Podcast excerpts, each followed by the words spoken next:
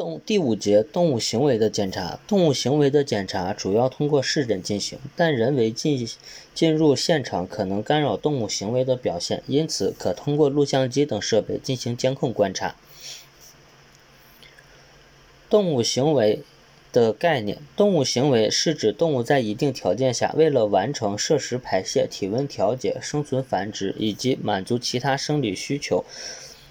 而以一定姿势完成的一系列动作，也可以说是为动物外界环境的变化和内在生理状况的改变而做出的整体性反应。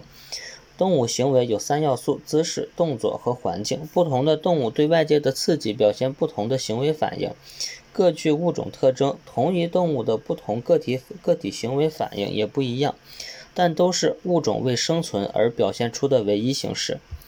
行为的功能，动物动物行为学方面的研究结果指出，动物的行为从功能上可概括以下八种：一、采食行为，包括动物的采食习性、采食规律及选择食物等。如猪的采食行为包括摄食与与饮水，并且具有各个年龄的特征。在现代猪舍中，尽管施以良好的平衡日粮，但猪还是表现出。拱地绝食的特征，所以猪的采食具有竞争性和选择性。二、社会行为是群居动物常见的行为现象，其作用在于有效地辨认同种个体和家庭成员信息传递，以及维维系社会的结构稳定。三、争斗行为包括进攻、防御。躲避及守势的活动，在现代养殖场中，动物的争斗行为多受饲养密度的影响。四、反应性行为，在动物的日常活动中，对外界刺激或对其他动物做出的反应，包括动物的姿势、姿态、反射及呼吸等。五、性行为包括发情、求偶和交配行为，许多动物在发情期可见到特异的求偶表现。六。探求行为包括探查活动和体验行为。动物通过探求活动来了解环境特征、食物的分布等。动物与生存有关的许多后天经验也在探索中获得。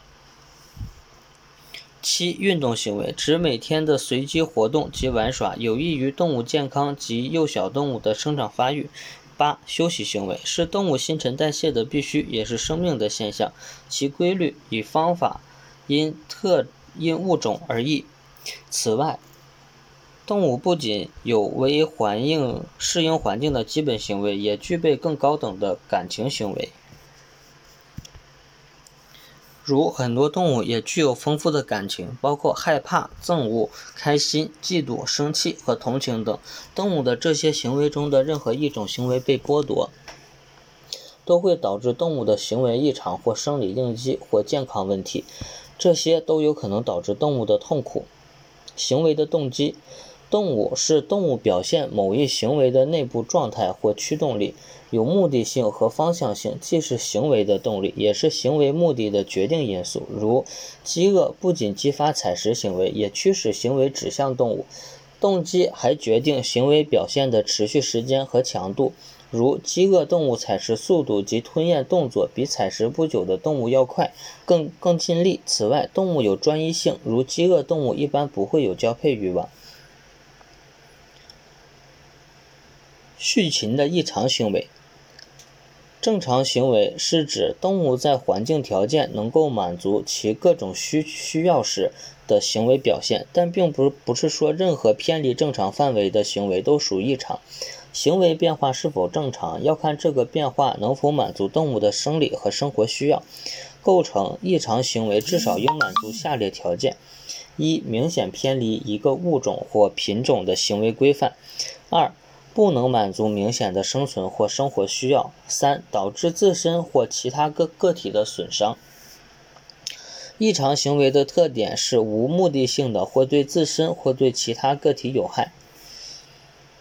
猪的行为异常：一、嗜血症，主要表现为摇尾、咬耳、咬外阴及关节等部位，以摇尾最为突出。嗜血症的危害除了导致患患处感染以外，还会导致全群攻击某头猪，被咬猪因失血、食欲降低而生长受阻，甚至急性死亡。同时，行为发生者也会因过度兴奋而导致饲料转化率降低，导致嗜血症的原因很多，如猪群过大、密度过高、饲喂不规律、采食空间不足、舍内噪音过高、有害气体过浓、温度或湿度过过高、环境刺激单调。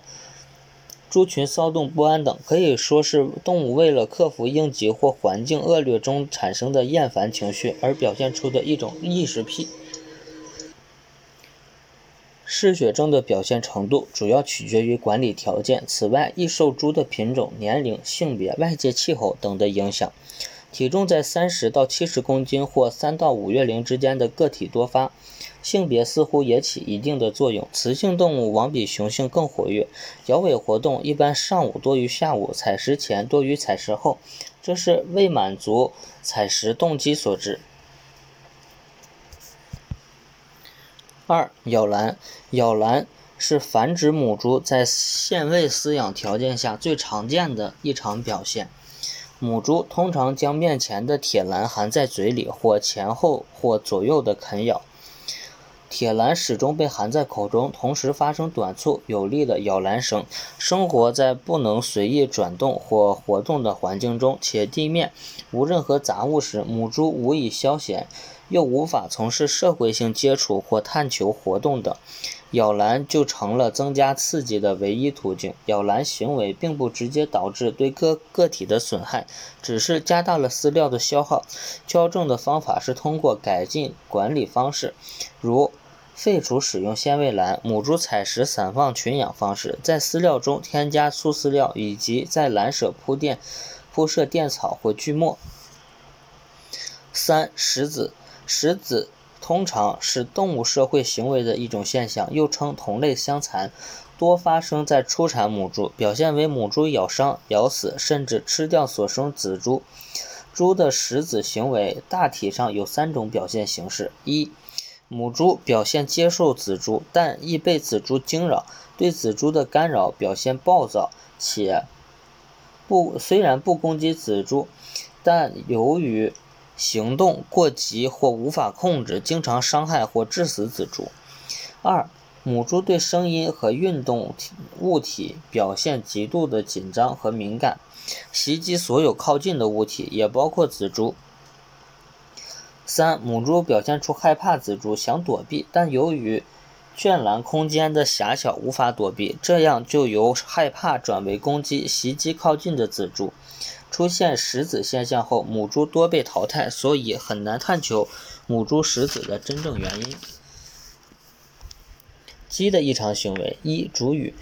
逐羽是家禽常见的异常行为，见于各年龄阶段的鸡，以成年鸡最为常见。鸡的啄羽没有特殊部位的选择，尾、翅膀、颈、胸、背等部位，甚至脱落在地的羽毛都会啄食。被逐鸡因裸秃而影响其商品价值，往往引起皮肤出血、感染，严重时发发展为嗜血症。更大的影响是逐羽引起鸡群躁动不安，导致生长受阻、产蛋量下降。导致鸡主羽的原因很多，主要包括（括号一）社会行为的主羽，可能是一个影响因素，尤其刚合群的鸡，不同品种、颜色、年龄的鸡混混养，常造成主羽。随鸡日龄的增长，主羽活动随之增加。（括号二）生产管理的因素。饲养密度过大，舍内温度过高，湿度过大，缺氧及有害气体增多，光线过强，换到新环境或食槽、饮水器的改变等诸多因素会导致会导致鸡对上述环境刺激的过度敏感而发生啄羽。（括号三）日粮的因素一般认为主要与蛋白质，尤其含硫氨酸，尤其含硫氨基酸。常量元素或微量元素、维生素缺乏有关。此外，日粮能量太高和粗纤维太少，造成鸡过度活动和好斗，引起主语。（括号四，皮肤外寄生虫感染异常引起主羽，生产上通常采用断逐的办法防止主羽，但从动物福利角度看，这种方法如果操作不当，会导致个体的痛苦。主羽若不能得到及时的控制，会引起严重的主羽癖，很难纠正，应引起特别重视。二、失血症，鸡的失血症多数由主羽引起的，主羽有时过强，常造成。表皮破损出血、外伤出血、泄殖腔炎症造成肛门红肿等，亦可引起失血症。红色及血液进一步刺激鸡主羽行为。尾尖肌肛门是鸡最喜啄的部位，常常导致逐肛现象的发生。主羽及失血症通常由某个个体引起，同群其他鸡只随即加入。受害的个体最初是试图躲避，但因空间狭小，躲避无效，很快变得虚弱，甚至无法站立，最后被煮死。有时甚至还要逐逐使死鸡暴露的内脏。在生产过程中，要注意主羽活跃的鸡，及时发现受伤的个体，立即将立即将它们隔离，以免殃及全群。三、主脂是失血症的另一种表现，主要发生在雏鸡的早期阶段，是与采食活动有关的异常行为，多数表现逐同伴的脚趾，个别则逐自己的脚趾，一般不会导致脚趾的损伤，但个别用力过大，致使破损出血。一般平养条件下的逐逐脂现象多于笼养。四、食蛋。是笼养条件下十分普遍的一个现象，尤其为母鸡逐食所产蛋。引引发这现象的原因，主要与营养物质缺乏或不平衡有关。牛的异常行为，卷舌。这是十分常见的行为异常，表现为牛将头向前伸出，舌头伸出口外，或由一侧摆向另一侧，或将舌头卷出再卷回，如此反复不断，一般多在喂食或采食后表现，持续时间从几分钟到几个小时。各种年龄段及饲养方式的牛都会发生卷舌，青年牛表现得更为频繁，导致卷舌的原因尚不十分清楚。可能与营养缺乏有关，特别是铜、钴及镁等矿物质元素缺乏。粗饲料、精饲料多，粗饲料少，缺乏充分的咀嚼活动，可能引起卷舌的现象。对发生卷舌的牛应隔离，以免其他牛模仿。二、成成牛吮乳。这是泌乳母牛及育成母牛所表现的行为，有两种两种形式，一种是吸吮其他牛的乳，另一种是吸吮自己的乳。在许多情况下，吮乳牛多数在牛群中选择一个固定的对象。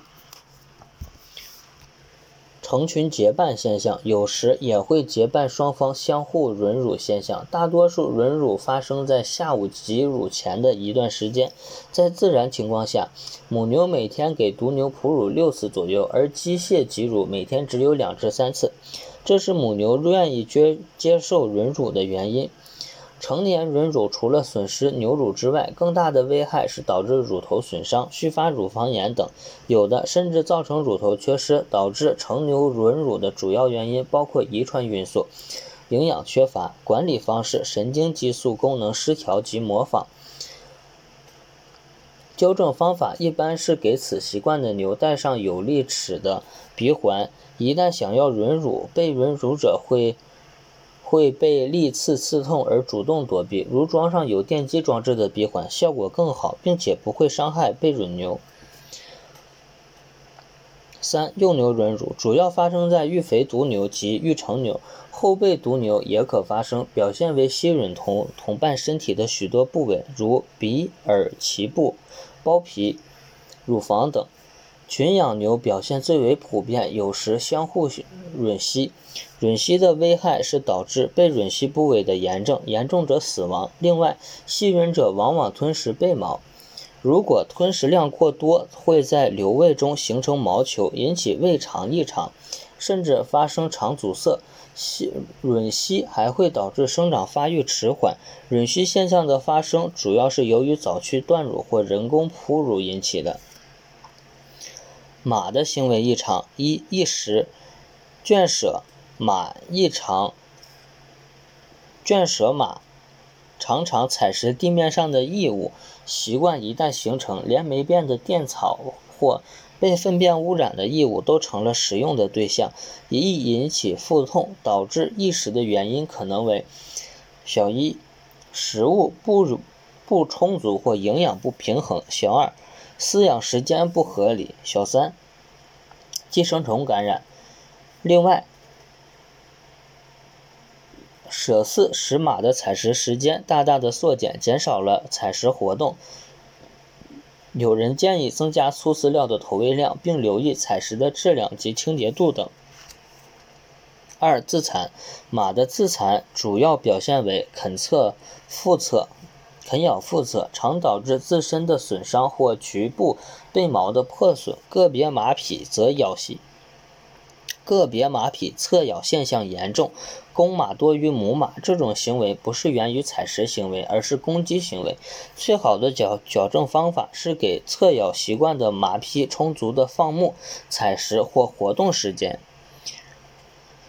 三、垂舌是指马将舌头伸出，并长时间垂于口前或口的两侧。垂舌有两种形式，一种是静止悬悬垂较长时间，另一种是伸出后再收回反复运动。马的这一异常行为多在圈舌中表现，原因不原因不很清楚。纠正该行为的办法是使用网套将孔罩住，阻止舌头下垂。手术切去舌尖可除去垂舌症状。但无法去除病因，而且会引起动物福利问题。犬自咬症，犬自咬症以自咬躯体的某一部位造成皮肤破损为特征。患犬在舌内自咬尾尖，原地转圈，并不时地发出叫声，表现极强的凶猛性的攻击性。尾尖脱毛、破溃、出血、结痂，也有的犬咬尾根、臀部或腹侧面，散放牧、散放或牵引时，不出现自咬现象，严重则继发感染而死亡，无明显的季节性，但春秋季节发病略高，发病原因尚不清楚。有人认为主要原因是营养因素，其次是肛门疾患、皮炎、外外寄生虫感染。引发瘙痒，再次有认为神经质的犬习惯性自咬所致。